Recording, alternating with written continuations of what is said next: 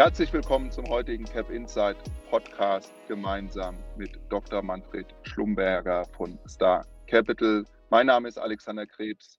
Ich freue mich heute mit Dr. Manfred Schlumberger ein bisschen in die Value-Welt hineinzuschauen. Wer Herrn Schlumberger kennt aus den vergangenen Podcasts, weiß, dass Herr Schlumberger ein sehr erfahrener und versierter Value-Investor ist und es macht immer eine große Freude, gemeinsam mit ihm auf diesen Markt der Value-Aktien zu gucken. Gerade vor dem Hintergrund, dass ja die Welt gefühlt nur noch über Growth-Titel spricht, finde ich, Herr Dr. Schlumberger, ist es schön, dass Sie heute hier sind. Herzlich willkommen. Guten Tag. Ja, wollen wir vielleicht erstmal zu Beginn, weil wir uns ja jetzt auch eher gegen Jahresende befinden, mal einen kleinen Blick in den Rückspiegel werfen. Wie finden Sie sich wieder aktuell in der Situation als Value Investor? Waren Sie zufrieden mit dem Jahr 2021? Haben sich Ihre Investmententscheidungen im Jahr 2021 positiv entwickelt, Herr Schlumberger? Ja, vielleicht zunächst mal zum, zum reinen Value-Stil. Der hatte ja in diesem Jahr enormen Rückenwind, allerdings nur so bis Mitte des Jahres. Und der Hintergrund ist ja immer, das weiß man aus der Historie, Value-Zeit, pure Value-Zeit ist eigentlich dann, wenn die Konjunktur kräftig anzieht und die Zinsen steigen. Also genau das, was wir die letzten zwölf Jahre im Wesentlichen nicht hatten. Nämlich wir hatten fast zwölf Jahre das, was man als säkulare Stagnation bezeichnet, also eher schwaches Wachstum und gleichzeitig ins Bodenlose, ins Negative sinkende Zinsen. Äh, das war natürlich nach Corona, gerade im ersten Halbjahr, dieser massive Aufschwung mit begleitet durch einen leichten Zinsanstieg. Da war natürlich gewaltiger Rückenwind für Value-Titel. Das hat sich aber dann eigentlich seit Mitte des Jahres wieder geändert. Seitdem sieht man ja, lässt die Konjunktur eher wieder ein bisschen nach. Hängt natürlich auch damit zusammen, was uns die Pandemie immer noch nicht verlassen hat. Das ist ein ganz, ganz äh, wesentlicher Faktor da. Und natürlich trotz massiv steigender Inflation äh, ist es den Zentralbanken gelungen, die Zinsen unten zu halten. Also sprich, Zinsen ja nach wie vor im, um die Nulllinie herum. Das heißt von daher eher wieder ein bisschen Gegenwind für den Value-Stil und insofern jetzt in den letzten vier, fünf Monaten eher wieder die Quality- oder Growth-Titel. So, jetzt sind wir kein reiner Value-Investor. Das heißt, wir gucken sehr stark auf Unternehmen, auf die Profitabilität von Unternehmen und wir wollen sie dann kaufen, wenn sie günstig sind. Und da hat es natürlich gerade in den letzten, ja, ich würde sagen, 12, 18 Monaten enorme Chancen gegeben. Ich denke, gerade mal auch letztes Jahr so typischerweise, wir haben ja bis heute das Thema Lieferkettenprobleme, Logistikprobleme, da natürlich ideal so Unternehmen wie Möller-Maersk oder so, äh, die die Container hierher bringen. Äh, das sind natürlich so klassische Profiteure gewesen. Wenn Sie sich da heute den Chart anschauen, dann wissen Sie, wie man da abgeschnitten hat. Aber natürlich auch die, ich sage jetzt mal, Minenbergbaukonzerne, die ja gerade 2020 mit Corona massiv unter die Räder geraten sind, aber die wir ja brauchen. Stichwort äh, Öko, Ökowandel, äh, grüne Metalle, die wir brauchen, um weiterzukommen äh, bei der Bekämpfung des Klimawandels, die natürlich auch entsprechend dann wieder einen starken Aufschwung genommen haben. Da gab es natürlich sehr, sehr äh, sehr, sehr interessante Chancen für Value-Investoren. Aber ich denke jetzt auch an die, zum Beispiel an die Impfstoffhersteller. Äh, eine BioNTech ist bis heute mit einem Kurs-Gewinn-Verhältnis von 5, 6 bewertet, also ein klassischer Value-Titel. Man muss natürlich daran glauben, dass die ihre Erträge halten können, aber davon gehen wir im Moment aus. Also das sind auch Titel, wir haben da letztes, wir haben dieses Jahr im Januar dort eingekauft, haben zwischendrin auch mal wieder Gewinne mitgenommen, haben jetzt auch mal vor zwei Wochen wieder nachgekauft. Gut, hatten jetzt, ein, jetzt natürlich nochmal mit der neuen Variante nochmal, haben die nochmal einen zusätzlichen Booster auch als Aktie bekommen. Also das sind so Möglichkeiten. Und ansonsten natürlich auch bei Wachstumstiteln. Die haben ja manche oder, oder Quality-Titel, die jetzt so ein bisschen auch mal zwischendrin gelitten haben, gerade im ersten Halbjahr. Äh, da kann man natürlich auch dort mal die eine oder andere Aktie kaufen, die vielleicht klassischerweise unter der Rubrik Qualität oder Wachstum segelt. Aber wenn man die kriegt, mal in dem, in dem Rücksetzer, dann ist es natürlich äh, als Antizykliker auch ganz spannend, da einzusteigen. Das klingt in Summe für mich so, als wären Sie jetzt nicht total unzufrieden mit dem ähm, Jahr 2021, wohl wissend, dass jetzt in der zweiten Jahreshälfte eher es etwas schwieriger geworden ist. Was sehen Sie für das kommende Jahr, was jetzt vor uns liegt? Werden wir diese Schwierigkeiten und diese Herausforderungen der zweiten Jahreshälfte 21 mit in das kommende Jahr hinübernehmen oder denken Sie, dass sich das nochmal konzeptionell komplett verändern wird am Markt mit diesen gesamten Situationen rund um Inflation, könnten Zinsen weiter steigen. ähm, könnte es vielleicht zur Konjunkturdelle kommen. Das sind ja alles Themen, die aktuell diskutiert werden, wenn man in die Finanzpresse hineinschaut.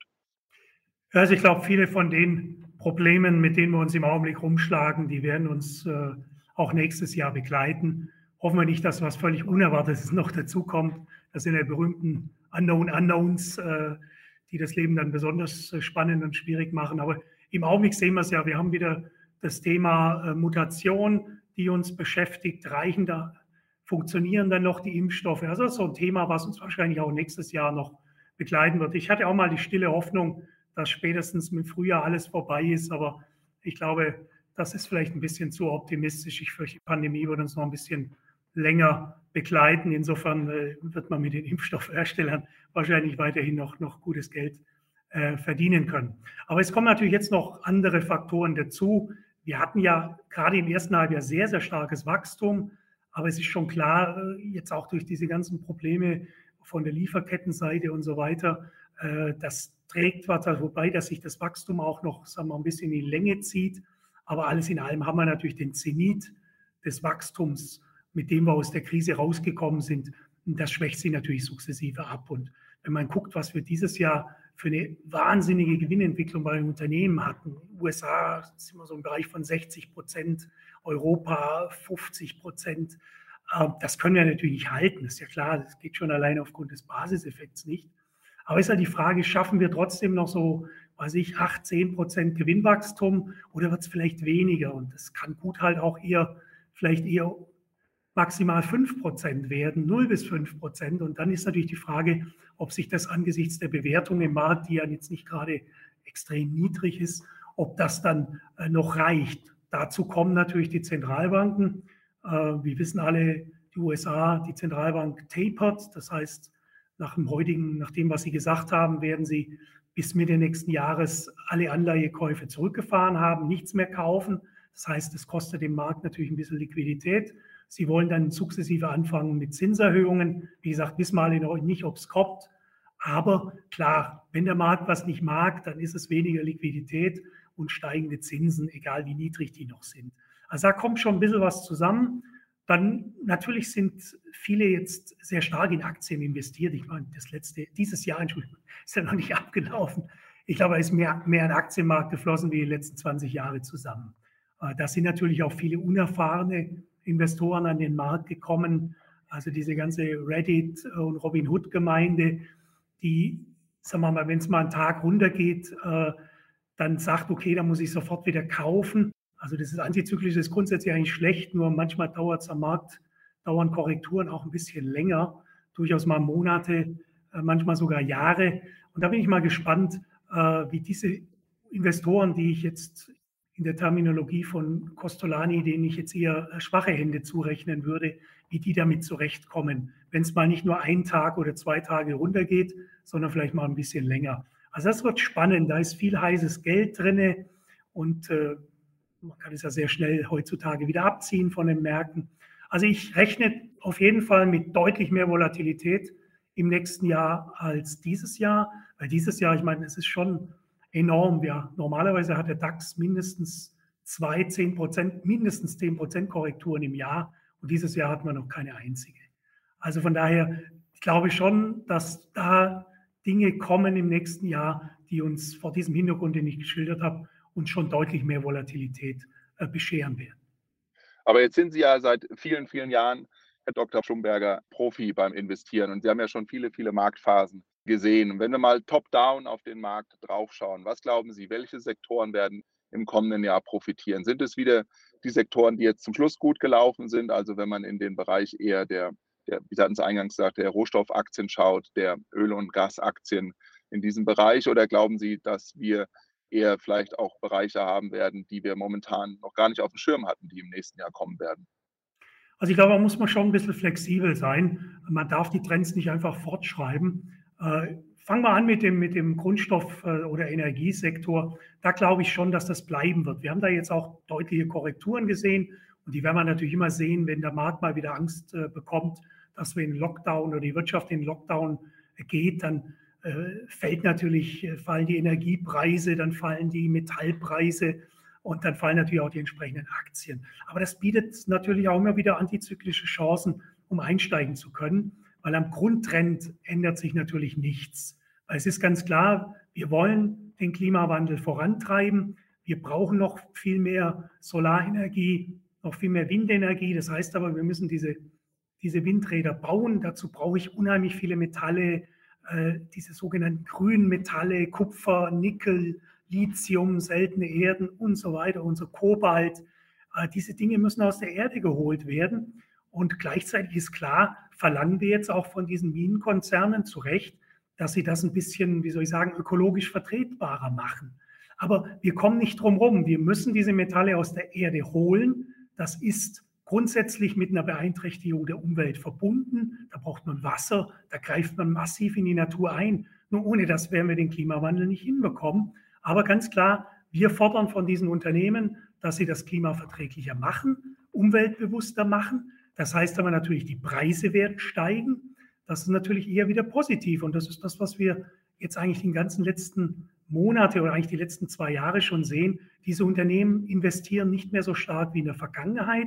Wenn sie investieren, dann eher in den Wandel, in eher umweltfreundlichere äh, Abbaumethoden. Das kostet alles Geld. Das wird umgewälzt. Das sieht man in den entsprechend steigenden Preisen. Und das schlägt sich aber natürlich auch in den Gewinnmargen dieser Unternehmen äh, durchaus nieder. Und da kann man, glaube ich, nach wie vor, das ist ein Trend, glaube ich, der bleibt. Aber man kauft sich mit solchen Aktien natürlich eine gewisse Volatilität ins Portfolio. Nur diese Volatilität, die muss ich handeln, indem ich immer wieder gucke, wo bieten sich da Chancen, wo gibt es da Möglichkeiten, wenn die mal wieder unter Druck geraten, wann kann ich wieder einsteigen. Da ist Timing dann wieder wichtig, aber gerade bei dieser Volatilität bekomme ich diese antizyklischen Gelegenheiten immer wieder. Ein anderer Sektor, der ein bisschen damit zusammenhängt, ist der, der Versorgersektor, einer der schlechtesten Sektoren der letzten zwei Jahre. Aber wir brauchen natürlich wahnsinnig viel Strom. Äh, das wissen wir alle. Äh, anders geht das gar nicht. Äh, woher der Strom im Moment alles kommen soll, wissen wir noch nicht ganz genau. Wahrscheinlich nur mit Wind und Solar wird es nicht gehen. Ob Atomenergie die Lösung ist, ich glaube, da haben eine Regierungspartei wahrscheinlich eine künftige stark was dagegen. Aber wir haben einfach ein Riesenproblem. Wenn man heute die Zahlen anguckt, wird es kaum zu schaffen sein. Also Strompreis wird eher weiter steigen. Äh, ich glaube gerade die, die Konzerne, eben RWE, E.ON, ich glaube, die jetzt so eher ein bisschen zurückgeblieben sind in den letzten äh, ein, eineinhalb Jahren, auch da gibt es Möglichkeiten. Auch im Telekommunikation ein bisschen gucken, die, die nicht gelaufen sind, die Sektoren. Äh, auch da gibt es immer wieder Opportunitäten. Ähm, man muss mal ein bisschen über die Grenzen gucken. Jetzt kann man mal nach Südkorea gucken, SK Telekom oder solche Unternehmen. Ähm, da gibt es immer mal wieder Gelegenheiten, würde sagen, auch mit Abstrichen, vielleicht mit Deutsche Telekom. Da gibt es immer mal wieder äh, Möglichkeiten, gerade in so Sektoren, die so ein bisschen aus dem Fokus äh, der Investoren geraten sind. Und dann muss man einfach auch wieder gucken, in den, sagen wir mal, die jetzt wieder modern sind, ne, die Fängaktien, der ganze Technologiesektor, der natürlich langfristig attraktiv bleiben wird, ist ja keine Frage. Aber da muss ich halt immer wieder gucken, kriege ich vielleicht da mal äh, die eine oder andere, das eine oder andere Unternehmen zu einem vernünftigen Preis, weil da mal wieder eine Korrektur war, weil da mal wieder die Zinsen kurzfristig kräftig gestiegen sind und dann geraten die wieder ein bisschen unter die Räder. Und wenn ich da mal so ein Unternehmen mit 10, 15 Prozent Korrektur bekomme, äh, dann macht das auch Sinn, in diesem Segment äh, dann einzusteigen. Bereitet Ihnen eigentlich der aktuelle Trend zum Thema ESG und dass die Unternehmen mehr gepusht werden, was ja vollkommen richtig ist, hin grüner zu werden und den ESG-Kriterien ähm, zu entsprechen, Kopfschmerzen, weil wenn ich mich jetzt zurück entsinne in meiner Karriere hier im Investieren, waren ja traditionell die klassischen Value-Investoren in Anführungsstrichen die ja, Sektoren, die heute vielleicht zu den Anführungsstrichen schmutzigen gehören. Schränkt Sie das in Ihrem Universum ein oder sehen Sie es, äh, wie eben leicht schon angerissen, als Chance, dass sich diese Unternehmen dem Wandel hingeben und ihre Geschäftsmodelle erneuern und auf die neuen Gegebenheiten wirklich einstellen? Ja, ich denke, das ist, äh, das ist die Chance eigentlich, weil wir kommen um diese Unternehmen nicht herum. Aber es ist klar, es gibt Unternehmen in diesen Sektoren, die da nicht mitmachen. Äh, die kaufen wir nicht. Also wir haben uns auch bei Star Capital dem, dem Artikel 8 der Offenlegungsverordnung unter, unterworfen. Das heißt, diese Unternehmen würden wir nicht kaufen, die sich nicht diesem Transformationsprozess, diesem ökologischen Transformationsprozess unterziehen. Aber wir sind jetzt nicht diese, wir gehören jetzt nicht zu diesen, ich nenne es mal naiv-Fundamentalisten, die sagen, okay, ich investiere nur in Wind- und Solarenergie, äh, was ja einfach, was ja auch schizophren ist, weil wie gesagt, um dieses Windrad in die, in die Gegend zu stellen, da brauche ich jede Menge Metalle und da komme ich um diese Minenkonzerne überhaupt nicht herum. Und von daher, das gehört für mich zusammen. Das ist, man kann diese Welt nicht einteilen in, in Schwarz und Weiß. Das geht einfach nicht. Ja, das, das ist so ein bisschen, glaube ich, so in den letzten zwölf Monaten so ein bisschen, äh, auch die Branche hat da so ein bisschen so nach dem Motto, okay, jetzt sind wir alle grün und alle, alle haben wir nur noch ein, ein Solarding auf dem Dach. Nur dieses Solardach äh, muss erstmal hergestellt werden. Und ich glaube, da sind einfach die Chancen in diesen Segmenten. Und ich habe es vorhin schon ein bisschen ausgeführt, da ist einfach der Druck auf die Preise wird dort enorm sein. Und ich habe immer gern diesen Begriff Nachhaltigkeit, äh, von dem ich sehr viel halte, aber der bedeutet auch nachhaltig steigende Preise in diesem Bereich. Und davon werden diese Unternehmen massiv profitieren, äh, die dort, die auch bewusst diesen Wandel ins Auge fassen. Aber ist klar, das sind nicht die, die dunkelgrünen, rein grünen Unternehmen, das werden die nie sein. Aber ich denke, wenn wir einen sinnvollen Beitrag zum Klimawandel leisten wollen, dann müssen wir diese Unternehmen auf ihrem Transformationsprozess begleiten und nicht sagen, nee, du kriegst von mir kein Geld mehr, sondern der kriegt von mir Geld, in den investiere ich auch, der bereit ist, diesen Weg zu gehen. Aber das ist kein rein, kein reiner Weg. Der, der, der kann gar nicht sein. Das ist nun mal seitdem der Mensch auf der Erde ist, äh, ja, plündern wir ein bisschen diesen Planeten. Und das tun wir auch, wenn wir versuchen, den Klimawandel äh, zu bekämpfen. Jetzt ändern sich diese Unternehmen hin zu mehr ESG, sind grüner, wollen alle diese, diese Bestrebungen an, ja, anpassen in ihrem Geschäftsprozess, die sie eben skizziert haben. Wie muss sich denn der Value Investor von heute anpassen zum Value Investor von vor zehn Jahren? Ist der ein Value Investor heute, der sich eher diesem na, Growth-Ansatz nähert über das Quality Growth Investing, dass hier der, der Value Growth Kompass neu eingestellt worden ist? Oder wie müssen wir uns das vorstellen? Weil Sie hatten vorhin ja doch ein paar Titel auch genannt, die eher der Nasdaq als Growth-Titel zu verorten sind. Ist das eine neue, neue Landkarte für den Value Investor, Herr Dr. Schlumberger? Ich denke nicht. Ich glaube, das hängt einfach so ein bisschen mit der Entwicklung in der, in der, in der Theorie, sage ich jetzt mal, zusammen man hat so ein bisschen, es hat sich so ein bisschen dieser, dieser Value-Ansatz auf Basis von Pharma und French durchgesetzt. Dieser Ansatz ist ja eigentlich schon uralt, aber Pharma French haben den so vor 30 Jahren mal so ein bisschen auf, auf wissenschaftlich auch fundiert, aber eigentlich auf einer sehr simplen Grundlage, nämlich eigentlich nur auf Kostbuchwert. Also sprich, kaufe niedriges äh, Kostbuchwert, also kauft das Unternehmen weit unter seinem bilanziellen Eigenkapital und dann hast du, dann wirst du äh, längerfristig outperformen. Äh, der Ansatz hat ja auch einige Jahre sehr gut funktioniert. Man kann so sagen, zwischen dem Platzen der Dotcom-Blase und der Finanzkrise hat dieser Ansatz fantastisch funktioniert. Seitdem funktioniert er nicht mehr. Und ich glaube, dass er auch in Zukunft nicht mehr funktionieren wird. Dieser Ansatz ist einfach zu simpel. Bilanzielles Eigenkapital hat bei vielen Unternehmen, gerade im Technologiesektor, aber auch im Gesundheitssektor, überhaupt keine Bedeutung mehr. Und von daher, ich glaube, das, das ist ein Ansatz, der ist eher für die Mülltonne geeignet. Sondern man muss heute einfach, oder was heißt heute? Es ist eigentlich ein sehr, sehr alter Ansatz. Der geht zurück bis eigentlich teilweise bis auf Benjamin Graham und erst recht auf, auf Warren Buffett. Ich meine, Buffett hat immer gesagt, kaufe, kaufe wunderbare Unternehmen zu einem anständigen Preis, aber kauf keine anständigen Unternehmen zu einem wunderbaren, also zu einem fantastischen Preis, sprich zu einem zu hohen Preis. Sondern da war auch bei ihm immer im Mittelpunkt äh, seiner, seiner, seiner Arbeit, seiner Arbeit als Portfolio-Manager, Unternehmen zu suchen, die ein vernünftiges Geschäftsmodell haben, die ein Modell haben, was auch, sagen wir mal, nicht nur zwei, drei Jahre existiert, sondern längerfristig ein nachhaltiges Geschäftsmodell haben, die nachhaltig in der Lage sind, Geld zu verdienen, aber kaufe sie zu einem vernünftigen Preis.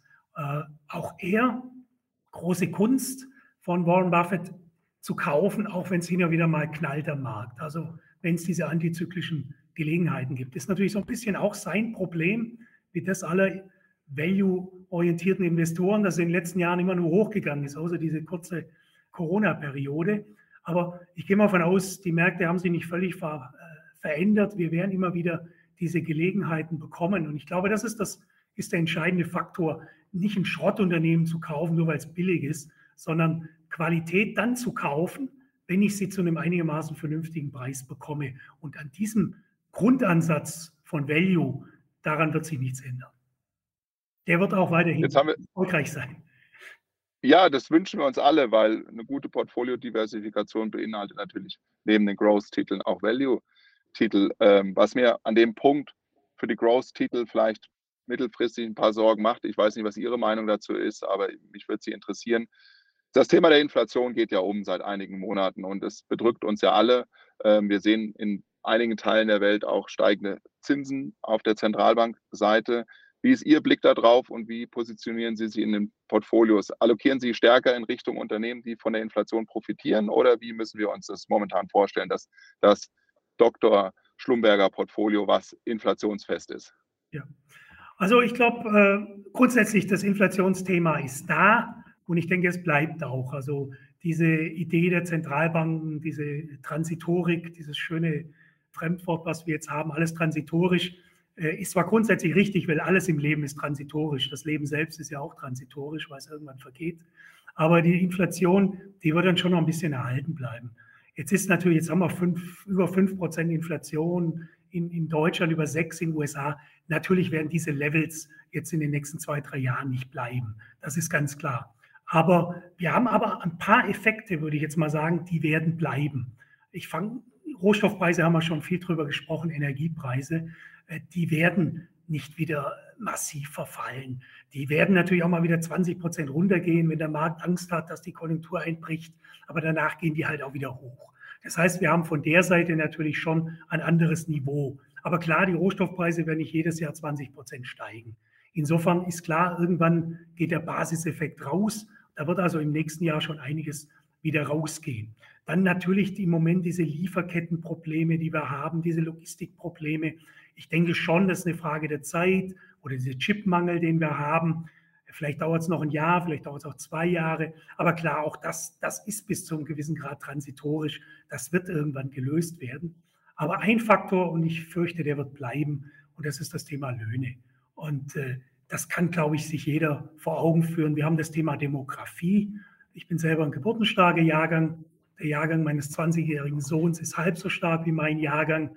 Also kann sich ja jeder ausrechnen. Äh, der Arbeitsmarkt wird deutlich enger. Und wenn man heute, heute Morgen im Radio wieder Handwerkerinterviews, die kriegen keine Fachkräfte und Sie wissen ja auch, entsprechend lange müssen sie auf einen Handwerker warten. Also das ist alles ein Phänomen. Das ist, das ist nicht neu. Das ist jetzt noch mal, hat sich noch mal verschärft jetzt. Aber das wird uns jetzt über die nächsten Jahre bzw. Jahrzehnte begleiten. Wir haben einen extremen Mangel an qualifizierter Arbeit. Und von unten, jetzt haben wir den Mindestlohn massiv hochgefahren.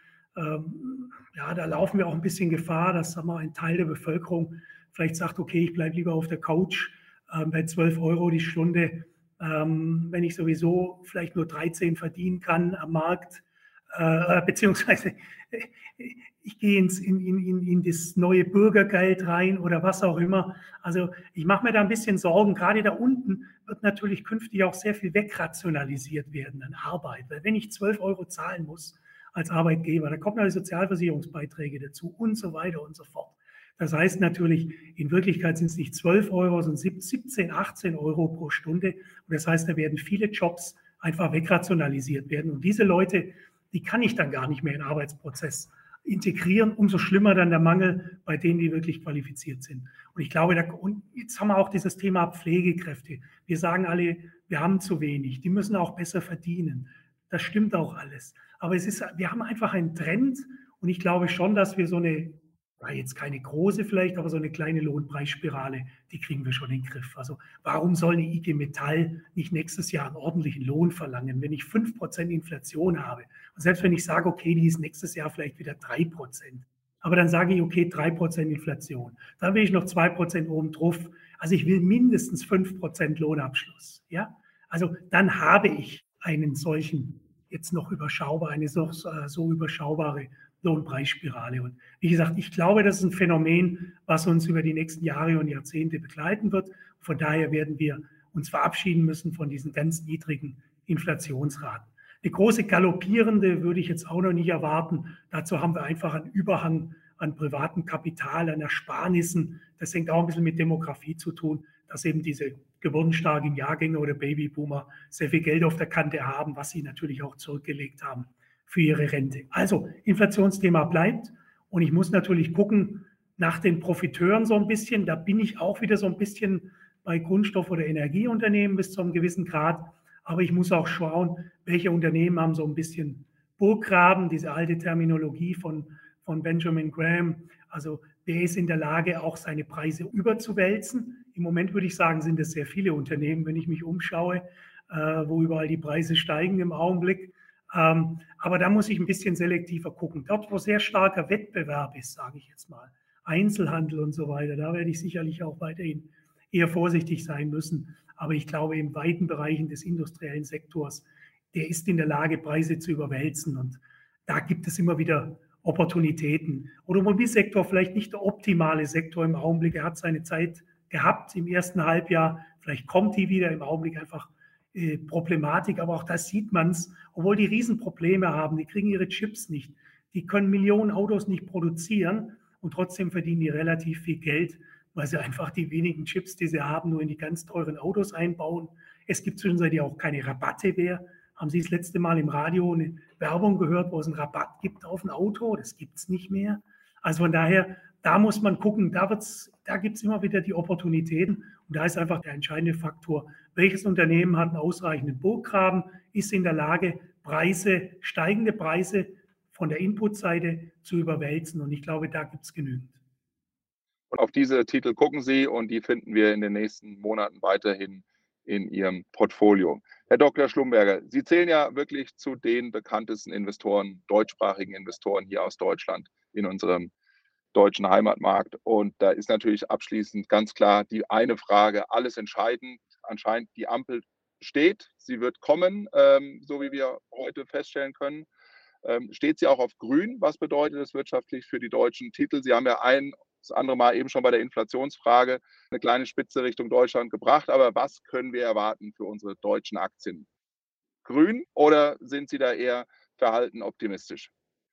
Ich würde sagen, verhalten optimistisch. Also ich bin auch ein bisschen froh, dass diese 16 Jahre Agonie äh, unter Frau Merkel so ein bisschen jetzt zu Ende gehen. Es erinnert mich so ein bisschen an das Ende der Ära Kohl, wobei man fairerweise sagen muss, dass der Herr Kohl ja seinerzeit wirklich eine große Leistung vollbracht hat, was ich jetzt bei Frau Merkel nicht so sehe. Aber das nur am Rande. Äh, ja, es ist ein verhaltener Optimismus. Äh, die Idee, Investitionen nach vorne zu fahren, Stichwort Digitalisierung, äh, Infrastruktur, Klimawandel. Ich glaube, das ist alles sinnvoll, dass man da was unternimmt. Aber es ist ganz klar, viel von dem läuft natürlich über Verschuldung, wird über Verschuldung finanziert. Das geht im Augenblick, weil die Zinsen niedrig sind, weil genügend Kapital zur Verfügung steht, sodass die Zentralbanken sich das leisten können, die, die Inflation, sage ich jetzt mal, ein bisschen zu ignorieren. wenn man sich das überlegt, negative Zinsen in Deutschland bei über 5% Inflation, das hätte ich vor 20 Jahren nicht geglaubt, wenn mir das jemand äh, gesagt hat. Heutzutage ist es möglich. Wir haben diese finanzielle Repression. Das offeriert natürlich auch Chancen. Und ich glaube nicht, dass dieses Zeitfenster, dass man das ewig hat. Und ich denke, das ist jetzt vernünftig, das zu nutzen da kann man jetzt auch temporär die Verschuldung durchaus hochfahren bei diesem Zinsniveau, bei diesem negativen Zinsniveau. Aber man muss das jetzt auch angehen und das ganze Geld nicht verplempern für Sozialleistungen oder natürlich die Zuschüsse für die Rentenversicherung, das ganze Zeug, sondern das muss jetzt mal wirklich in Investitionen, in die Sachinvestition. Da bin ich ein bisschen optimistisch, aber ich habe schon angelegen lassen, natürlich hat man sich ja wieder geeinigt, viel Steuermittel in die, in die Rentenversicherung zu pumpen äh, obwohl das System damit auch nicht langfristig überleben kann. Das ist natürlich negativ. Geld, zu viel Geld in Sozialleistungen, das trägt nicht zum Wachstum bei. Das ist negativ. Was mir aber wieder gefällt, ist das Thema Altersrente. Haben wir der FDP zu verdanken. Müssen wir jetzt mal abwarten, ob da was Vernünftiges draus wird. Wir hatten ja schon mal Rürup und Rüster und diesen ganzen Blödsinn. Ähm, hoffen wir, dass das jetzt endlich was wird. Das wäre wenigstens mal ein vernünftiger erster Schritt, äh, in so eine Art Staatsfonds oder wo auch, was auch immer zu kommen, über Aktien die Deutschen äh, partizipieren zu lassen am Aktienmarkt, quasi gezwungenermaßen mal partizipieren zu lassen, weil das ja die einzige Möglichkeit über dieses, ich sag mal, diesen, diesen Kapitalstock der deutschen Volkswirtschaft, und das ist ja das Beste, was wir haben, die Leute daran wirklich zu partizipieren zu lassen, dass nicht mehr der DAX zu zu 60, zwei Dritteln Ausländern gehört. Also das wäre mal so ein erster Schritt. Ähm, wie gesagt, genaue Pläne liegen ja noch nicht auf dem Tisch, aber das ist mal, das wäre mal wirklich ein Meilenstein. Aber ich sage, ich habe noch ein bisschen Sorge, dass das am Schluss wieder von irgendwelchen Beamten verwässert wird und am Schluss wieder so, so, ein, so ein Blödsinn wie, wie Ruister oder irgend sowas rauskommt. Aber da habe ich noch ein bisschen, bisschen Hoffnung, die, die gebe ich auch noch nicht ganz auf. Aber ja, die Hoffnung ist gedämpft, dann äh, hat immer den Vorteil, da ist man nicht so enttäuscht dann danach. Ja, aber ich will trotzdem nicht locker lassen. Also, Sie haben so ein bisschen die Frage nach welchen Aktien werden profitieren hier in Deutschland elegant umschifft. Werden die deutschen Autobauer profitieren, weil wir sie jetzt grüner, elektrifizierter und besser machen? Oder welcher Sektor in Deutschland wird sein?